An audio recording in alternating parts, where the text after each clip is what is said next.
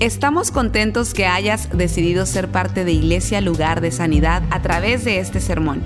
Tal vez estás en tu automóvil, haciendo ejercicio, en el quehacer de tu casa o simplemente disfrutando tu día. Es nuestra oración y nuestro deseo que tú recibas lo que Dios tiene para ti. Si te es posible, te recomendamos que tomes notas de lo que Dios te hable el día de hoy. All right, vamos entonces a orar para entrar en el mensaje. Padre, una vez más, te damos gracias por este pueblo que está aquí en este día. Hemos venido eh, preparados, listos, hemos cantado, hemos adorado, hemos ofrendado. Ahora entramos en la palabra. Enséñanos, háblanos, que podamos cumplirla, vivirla con gozo en el corazón. Que no haya confusión, que sea un mensaje simple de entender. Todo esto lo pedimos en el nombre de Jesús. Amén, amén, amén. Gracias, gracias Señor. Bueno estar en este lugar, amén. Eh, hay una cosa muy importante que yo quería decirles, es que yo estoy comprometido con Dios, con su palabra y con ustedes en predicar la palabra, predicar su, lo que Él quiere, pero usted tiene que comprometerse con Dios en usted vivir y practicar esta palabra. Amén. O sea, es un compromiso de, todos. Pero usted tiene que oír esta palabra. No, no se siente nada más y, ah, qué bien, qué bonito. No, no, no. Apropiese de esta palabra. Apropiese de ella. Vívala al máximo.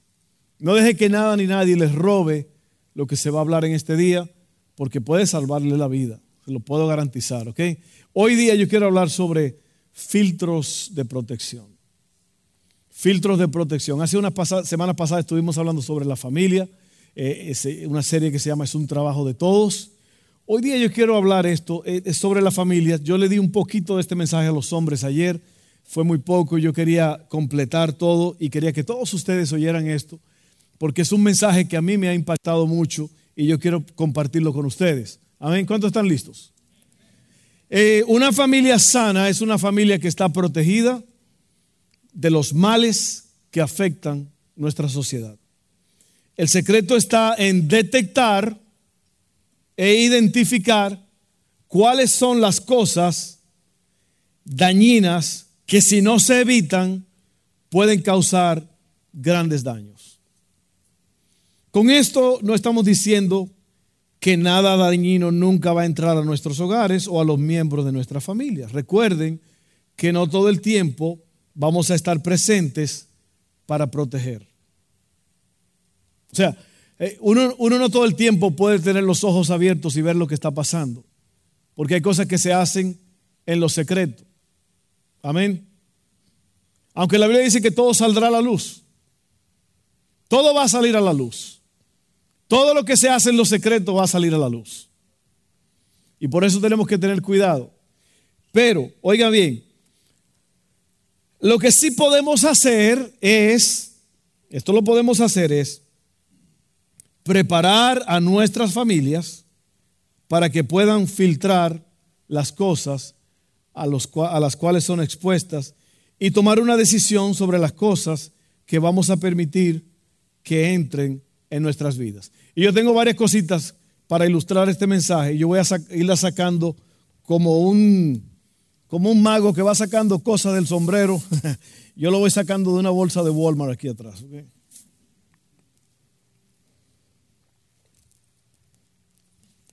¿Cuánto han visto este producto? ¿Lo han usado? Se llama Scotch Guard. Levante la mano. ¿Cuánto lo han usado? ¿Lo han visto? Wow. Miren esto. Hay un producto este que se llama Scotch Guard. Este producto cuando se aplica a los muebles de tela los protege de toda forma de líquidos y manchas. Impresionante. Esta cosa, usted lo, le echa el spray a los muebles de tela y es impresionante. No se manchan. Y si se manchan, usted puede limpiarlo fácilmente. Están pensando, ya, ¿dónde lo ven? Hay que comprar eso. Se me hizo raro que muy pocos de ustedes conocen este producto. Es impresionante. Incluso muchos muebles que se venden en la, en, la mueblería ya vienen con esto, ¿ok? Pero esto es poderosísimo, unos 6 dólares y te protege los muebles, tremendo. Ok, entonces este producto lo que hace es que protege de toda forma de líquidos y manchas. Los líquidos y manchas pueden caer encima, pero no pueden penetrar y manchar la tela. Asimismo ocurre cuando aplicamos principios bíblicos y disciplinas a nuestras vidas cada día. El mal puede venir, pero no permitimos que penetre y nos afecte. Eso es lo que usted hace. Cuando usted se hace un Scotch Guard espiritual, cuando usted conoce los filtros y la palabra de Dios, el mal va a venir, se va a presentar, va a tocar la puerta de muchas formas, pero usted va a poder detectarlo y no va a poder dañar su corazón. ¿Ok?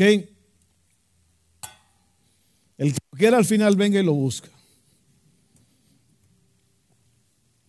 Ahora, miren esto. Filtros.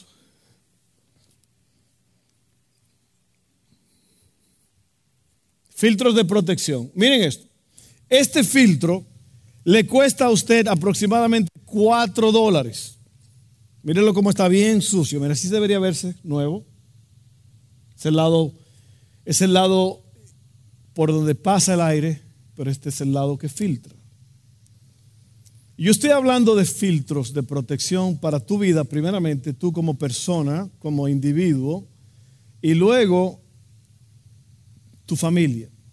Porque si tú no estás protegido, si tú no estás preparado, ¿cómo tú vas a proteger a tu familia? ¿Cómo lo vas a hacer? Ahora usted oye ese monstruo que prendió ahí. Ahora, mire, esa, ese filtro es el, el hijo del filtro que vaya adentro. Eso tiene un filtro masivo ahí. Esta unidad de aire acondicionado debe de costar por lo menos 100 mil dólares. Una unidad de aire acondicionado de calentador en su casa cuesta 10 mil, 15 mil, 20 mil dólares, dependiendo. Pero un filtro de 4 dólares lo mantiene funcionando. ¿Por qué? Porque este filtro detecta, retiene toda la impureza, las cosas dañinas que van a entrar en esa máquina, se quedan aquí, no pasan. Y eso es lo que tú y yo como personas, como creyentes, como padres, como familia, como hijos, esposa, este es el trabajo nuestro, filtrar todo lo que viene y lo que va a entrar a nuestra mente y a nuestra familia. Un filtrito de 4 dólares protege una máquina de 15 mil, 20 mil, 30 mil, 100 mil dólares. Impresionante, ¿verdad? Mire las impurezas, ahí están. Toda esa porquería hubiera entrado y destruido la máquina. En este caso, el corazón humano. ¿Usted sabe cuántos corazones humanos están destruidos hoy? Probablemente aquí en este lugar, porque no hubo filtros. No hubo filtros. Óigame bien, especialmente ustedes jóvenes. Jóvenes, óigame bien lo que estoy diciendo la máquina humana se destruye cuando no se filtran las cosas. Si alguien quiere el filtro, también se lo puede llevar. Ahí lo voy a dejar para que usted vea. Si queremos una familia sana, una mente sana, un cuerpo sano, vamos, vamos a tener que poner en acción los filtros de protección que Dios nos ha dado. Y a lo mejor usted ve que yo soy bien dinámico, bien carismático eh, sobre estas cosas. Pero es que si no lo somos, hermanos. Dice la Biblia que el diablo anda como león rugiente buscando a quien devorar. Le voy a explicar algo. Delante del diablo usted es nada. Usted es insignificante. El diablo puede hacerlo polvo a usted. Usted no se imagina lo que el diablo y sus demonios pueden hacer y cómo ellos planean destruir tu vida. Si tú no lo sabes, hay demonios que están tramando cómo tumbarte, cómo destruirte. ¿Sabe cómo lo van a hacer? Si no lo pueden hacer a través de engañarte a ti, van a hacerlo a través de tus hijos, a través de tu casa, a través de amigos, a través de cualquier cosa. El diablo va a sembrar duda, va a sembrar, va a sembrar pleitos, va a sembrar inseguridades, va a sembrar temores en tu vida. Y por eso es que yo soy un poco carismático en este asunto, porque yo no quiero que eso le pase a usted. Mírelo ahí.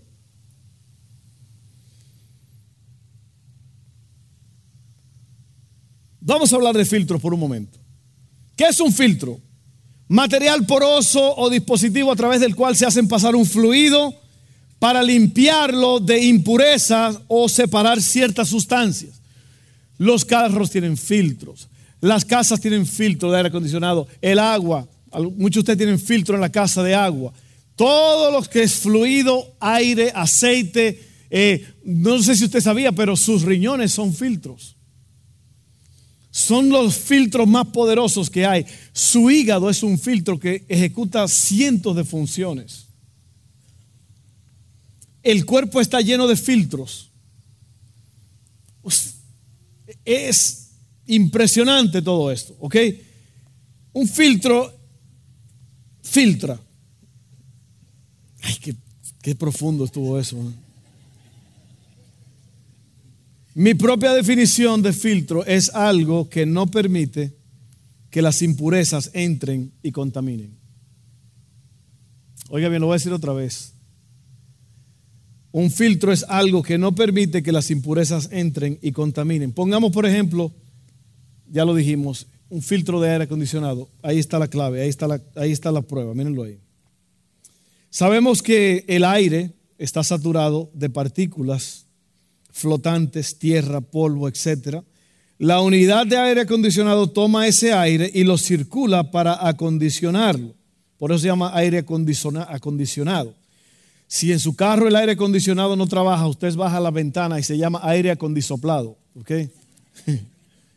o dos, un filtro 255, aire 255, que dos ventanas abajo, 55 millas por hora. ¿ok?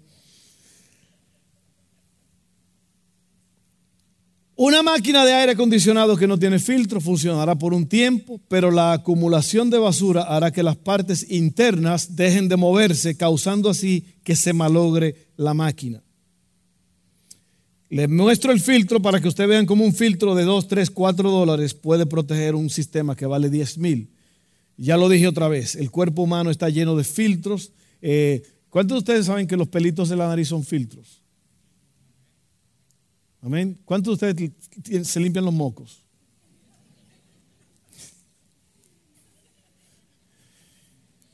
Esa es una de las cosas más emocionantes en la vida, ¿verdad?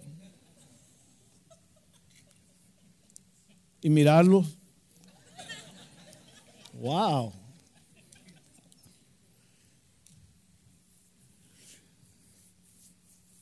No son huesos de mis huesos, pero son es partículas que se quedaron afuera. Gracias a Dios que inventó eso, ¿verdad? Qué loco, esos pelitos allí, parece que no, pero todo se queda allí. Si eso entrara a los pulmones, usted estuviera en graves problemas. Filtros, filtros, filtros, filtros. Estás rodeado de información. Estás rodeado de cosas que si no las filtras te van a hacer daño. Te van a hacer mucho daño. Entonces, miren esto, vamos a ver dos cosas importantes aquí que yo quiero compartir con ustedes. Si tú vas a vivir al máximo, tienes que decidir vivir al máximo. Es una decisión que vas a tener que tomar.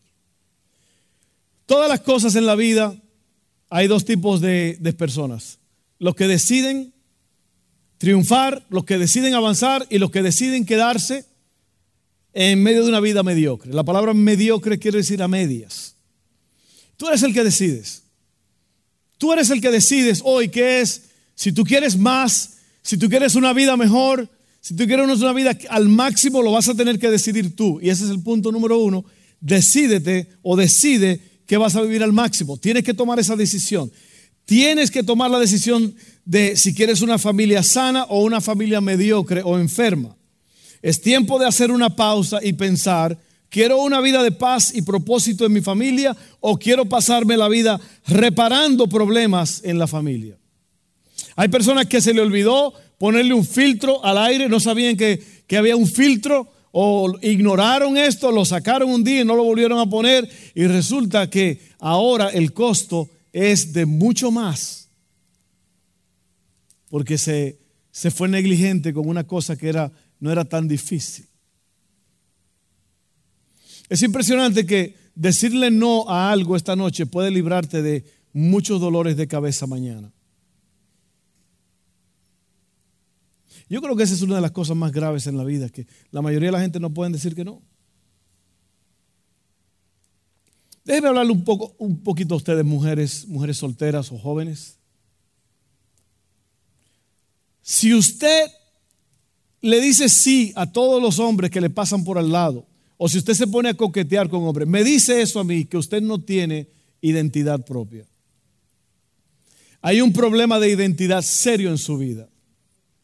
La razón por la cual usted se para y oye cuando un hombre empieza a coquetearle a usted es porque usted no tiene filtros. Usted le dice que sí a cualquiera, usted le, ay, sí, ¿verdad? Y le dije, Una mujer que vale, que tiene valor y ella lo reconoce, no juega, no coquetea con algo que ella todavía no está lista para hacer. Amén. Y digo esto porque el hombre es el que se lanza y trata y conquista y tira y dice, y la mujer es el que, la que recibe esto.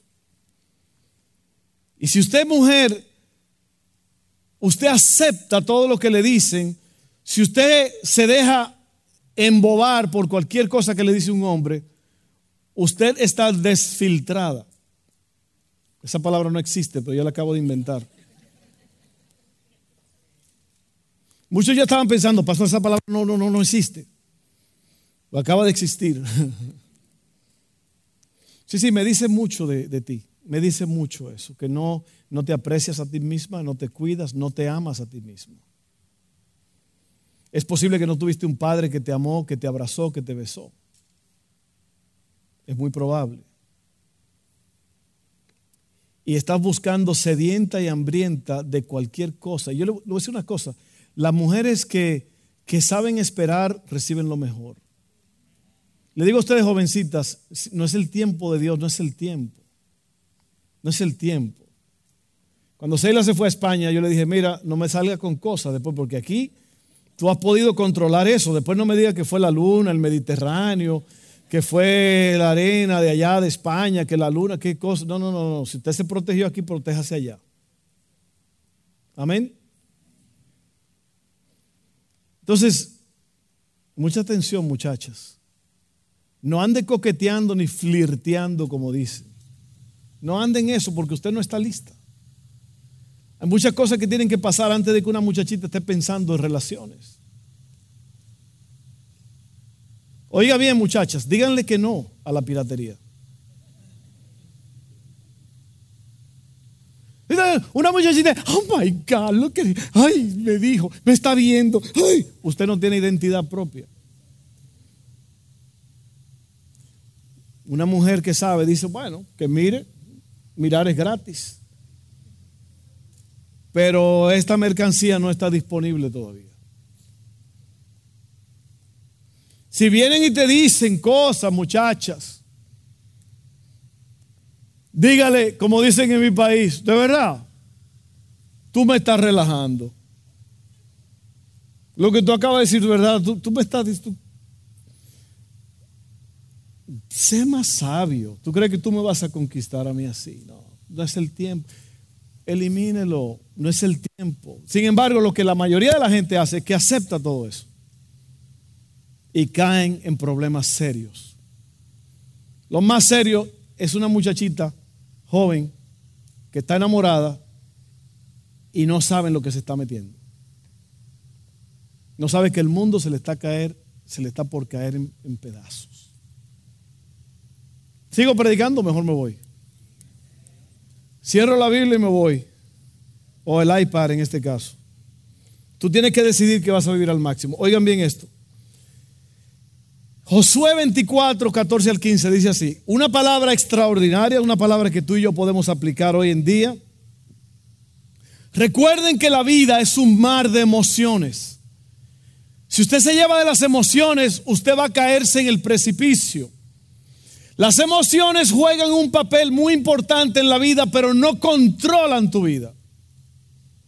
Las emociones son reacciones del cuerpo a la mente. Las emociones no controlan. Lo que controlan son las convicciones. La palabra convicción quiere decir lo que tú conoces, lo que tú sabes. La emoción te dice, hazlo, te va a gustar por un momento. La convicción dice, si lo haces, te vas a morir. Si lo haces, quedas embarazada. Si lo haces, vas a terminar en un hospital con sífilis, con gonorrea, con enfermedades que te dejan ciegos y acaban con tu cuerpo. Usted ha visto una persona muriendo de sida. Usted sabía que la sífilis, la gonorrea, todas esas cosas te destruyen los ojos, la vista. Eso se llama sexo antes del tiempo. Filtros, filtros, filtros. Es mejor que todo esto se quede afuera y no que entre y te dañe tu corazoncito, porque vas a llorar mucho en las noches, vas a derramar muchas lágrimas posiblemente en tu cama, posiblemente en la cama de un hospital o posiblemente detrás de las rejas de una cárcel. Yo lo he visto.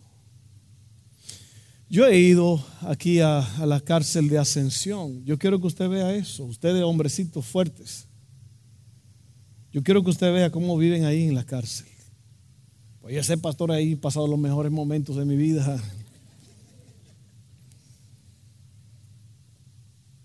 Es mejor que esto se quede afuera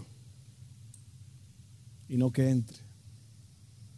Ojalá que esto le esté hablando a alguien, porque esto no son meramente palabras. Esta es la realidad. Esto pasa en el mundo espiritual también, en tu, en tu mente. Mira lo que dice Josué. Josué luego añadió, respeten a Dios, obedézcanlo y sean fieles y sinceros con Él. Desháganse de los dioses que sus pasados, antepasados, adoraban en Mesopotamia y en Egipto. Y obedezcan solo a Dios. Si no quieren serle obedientes, decidan hoy a quién van a dedicar su vida. Tendrán que elegir entre los dioses a quienes sus antepasados adoraron en Mesopotamia y los dioses de los amorreos en cuyo territorio ustedes viven ahora. Pero mi familia, oiga bien, usted tiene que decir esto al igual que Josué. Pero mi familia y yo hemos decidido dedicar nuestras vidas a nuestro Dios.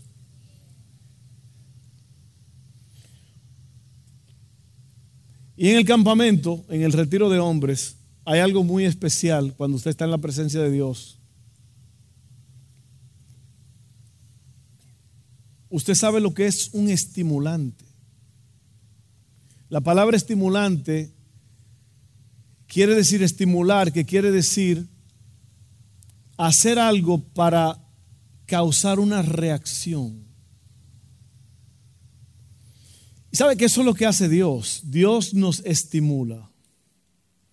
Uno de los estímulos más grandes de Dios es la adoración. Cuando usted adora a Dios, al principio parece, mire, en esa reunión de hombres es impresionante.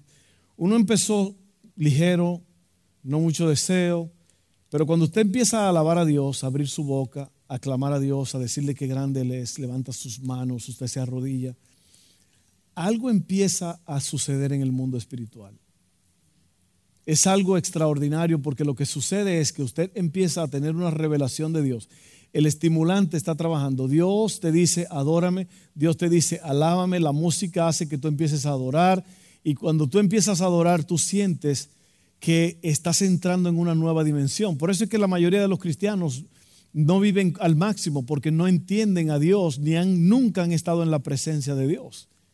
Y como no están en la presencia de Dios, cambian la presencia de Dios por cualquier cosa.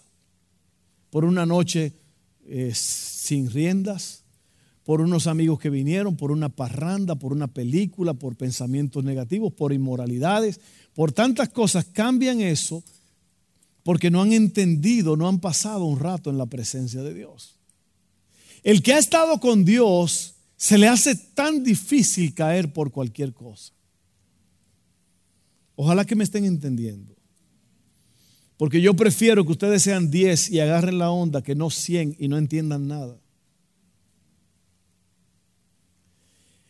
Y cuando usted está en la presencia de Dios, que usted no puede entender ni saber qué es lo que está pasando, es, se convierte, ahí viene a suceder la razón para la cual fuimos creados, que fue para adorar a Dios.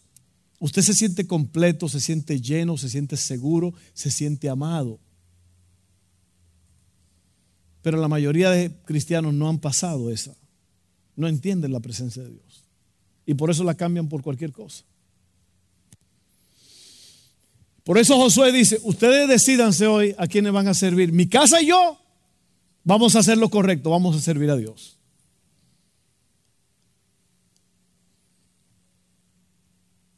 Oiga lo que es un Dios. Usted ve lo que le dice, ustedes pueden seguir sirviendo a los dioses de sus antepasados, dioses falsos, paganos. ¿Qué es un Dios? Un Dios es algo a lo cual tú te entregas y le das prioridad en tu vida. ¿Sabe que un Dios puede ser tus amigos que te están agarrando y te están matando? Perdóneme que fue que el micrófono como que se me quedó enganchado aquí atrás. No fue el Espíritu Santo, fui yo. ¿Usted sabe lo que es la ley del cangrejo? Usted conoce la ley del cangrejo. ¿Usted ha visto un cangrejo lo que puede hacer? Con esas cosas que tiene, con esas pinzas, los cangrejos se la idean, se la buscan para salirse de lugares casi imposibles de salir. Es como las ratas. ¿Usted ha visto una rata cómo se pone?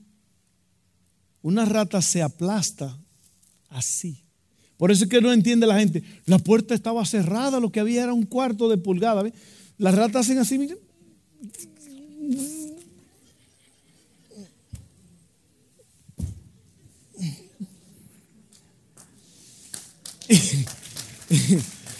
Es increíble. Los huesos de la rata pueden aplastarse y meterse. Y usted dice, ¿y quién fue que se comió todo aquí si estaba la puerta cerrada? Y la rata dice, yo. yo. El cangrejo es igual. Es impresionante de dónde puede salirse un cangrejo. Pero cuando un cangrejo está con otros cangrejos, el cangrejo se está saliendo el solo y está, ya, voy a salir, ya voy a salir. Y viene otro y lo agarra así, ven acá muchachón. Véalo, es impresionante ver esto. Cómo los cangrejos no dejan que el cangrejo que quiere ser libre sea libre. Esos son tus amigos de parranda, los que te hablan negativamente, gente que tú no quieres soltar. Tú quieres salir adelante, pero vuelven y te invitan. Y tú dices, es que son tan divertidos, es que yo, y no los puedo dejar. Cangrejo. Eres un cangrejo.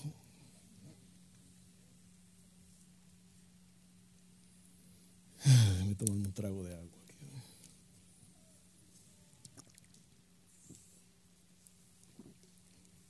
No, ellos no me influencian a mí. Yo, yo cuando yo quiero, yo digo no. Bueno. Entonces, eso es lo primero que tú tienes que hacer. Tú tienes que decidir si vas a ser libre, si vas a vivir al máximo. Eso tú lo tienes que decidir hoy. No puedes esperar hasta mañana porque el mañana no existe. Amén. El ayer de un vivo es el hoy de un muerto. El ayer de un vivo es el hoy de un muerto. Mañana no existe. Ayer terminó anoche a las 12 y 1.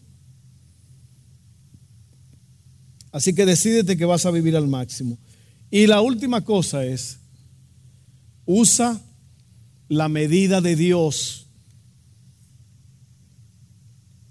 para vivir al máximo y poder comparar cuáles son las impurezas que tú no vas a dejar que entren. Eh, porque este filtro tiene una medida 24 por 24. Y el, el, hueco que tapa no permite que nada más pase por ahí.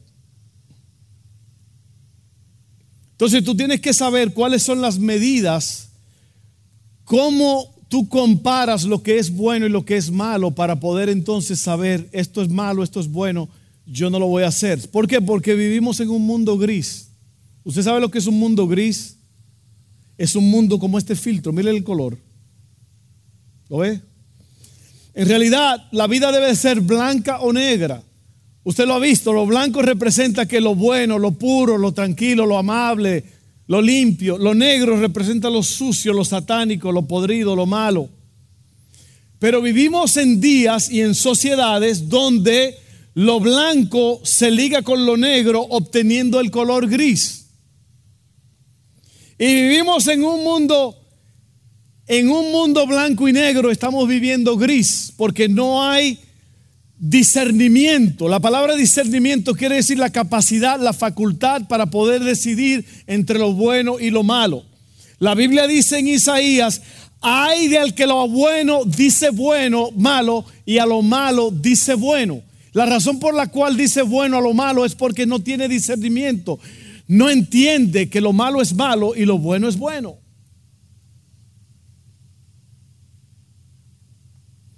Y si usted sigue permitiendo cosas porque usted no, eso no me va a afectar. Nadie me está viendo, nadie lo va a ver, no se van a dar cuenta. Te lo voy a decir que se van a dar cuenta. Alguien se va a dar cuenta. Ya Dios lo sabe. Cuando, mire, no, yo no estoy amenazando a nadie, yo nada más estoy diciendo que esa es la realidad de la vida. Esa es la realidad. Déjeme terminar este asunto. ¿Cómo usted puede medir algo? ¿Cómo usted puede saber si algo es correcto o no correcto? Bueno, aquí está. Usted sabe que a la Biblia se le llama el canon. La palabra canon viene de una raíz que quiere decir medida. ¿Lo sabía usted? La palabra, la Biblia es una medida. Todo lo que usted va a hacer, lo compara, lo filtra. Imagínense que este, esta Biblia es el filtro. Y usted filtra todo a través de la Biblia. Y lo que no es puro se va a quedar afuera. Entonces, si por ejemplo yo quiero medir algo,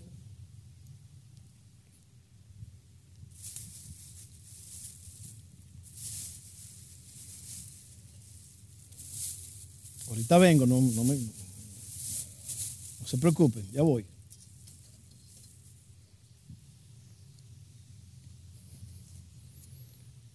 Aquí hay varias cosas que yo quiero enseñarles. Esto es una escuadra. Esto es una cinta de medir. Ay, no, pastor, no me diga, yo no sabía eso. Y esto, ¿cuántos de ustedes mujeres han usado uno de estos?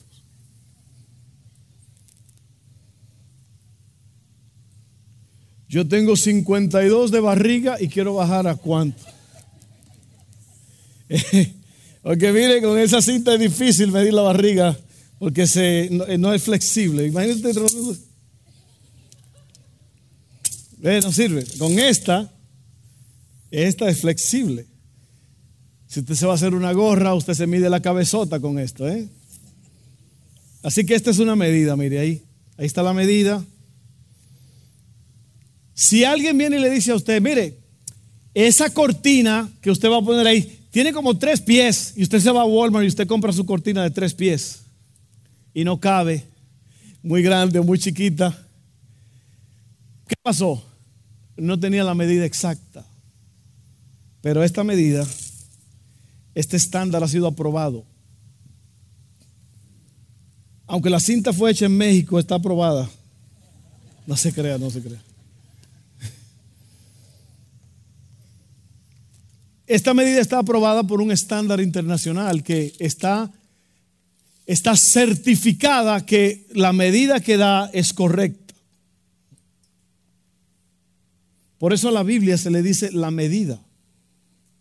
La medida porque usted mide todo con esto. Todas las decisiones morales, físicas, emocionales, espirituales, todo usted lo decide en base a lo que usted conoce de esta medida. Pero yo le puedo casi asegurar que la mayoría de ustedes no tiene idea de lo que dice este libro. Imagínese. ¿Cómo usted va a poder medir con, los, con la mano? Eh, era como así, miren. Así era, ok. Yo he oído gente que hasta van a la tienda así. Abren la puerta. Abren la puerta así y van así. Y esta escuadra no miente. Si usted quiere saber, como por ejemplo esa esquina, si usted quiere saber si está a escuadra, como debe de estar, usted pone esto ahí, esta también está certificada. Usted se da cuenta que si usted no tiene medidas correctas, usted va a estar tirando al blanco.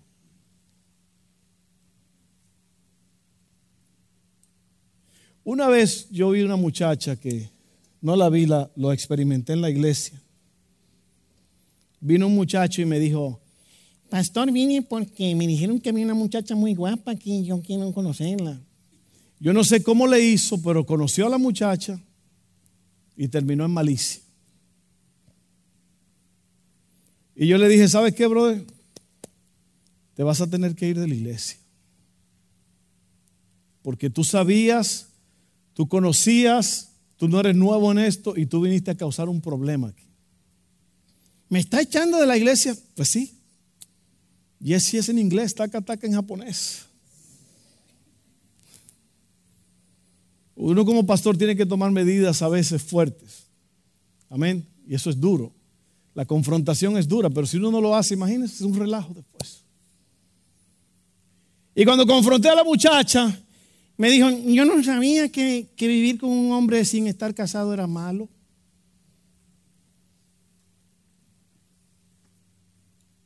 ¿Dónde estaba la medida? Pero el problema es que la mayoría de gente sabe. Pero por un momento, por un momento de placer, dicen, yo no sé cuáles son las medidas, vámonos, lánzate. Como los que iban en el carro, ¿no? Luz, luz roja, luz roja, luz roja luz roja, no me puedo. No, no, no, le dice el, de al lado, pásate, pásate, tranquilo, no viene nadie, pásate. Ok, uh. la próxima luz roja. Y lo mira al, del lado. Ya le estaba como dependiendo de este. Y le dice este, ok. Tercera luz roja, se pasaron luces azules y amarillas, ustedes la conocen, ¿verdad? Y, azules y rojas. o muchas veces azules, ya hoy día son más azules. Y, y le dice el, este, el chofer todo nervioso, ¿y ahora? No, ahora pues habla con el policía a ver qué te dice. No, pero tú, tú me dijiste que, que, que la luz estaba roja, que yo me podía pasar. Yo no estoy manejando. ¿Usted se da cuenta? La gente que está contigo, que te seducen, porque déjeme decirle algo, si usted no lo entiende, las cosas sexuales mayormente son seducción. ¿Usted sabe lo que es una seducción? Una seducción es cuando casi te forzan a hacer algo porque te convencen. Y hay espíritus seductores que te hacen caer, te estropean y te matan.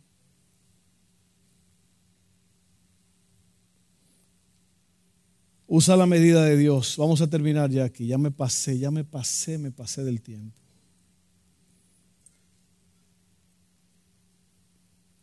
Para poder medir los valores morales en una sociedad sin medida necesitamos dos cosas, la palabra de Dios y la voz del Espíritu Santo.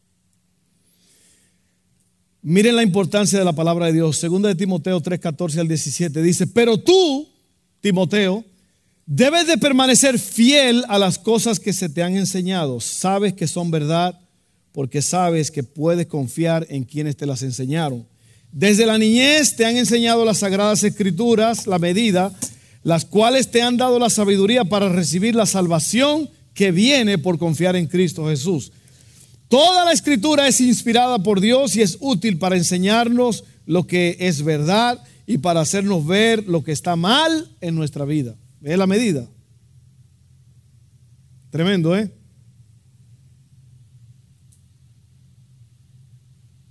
A ver. Nos corrige cuando estamos equivocados y nos enseña a hacer lo correcto.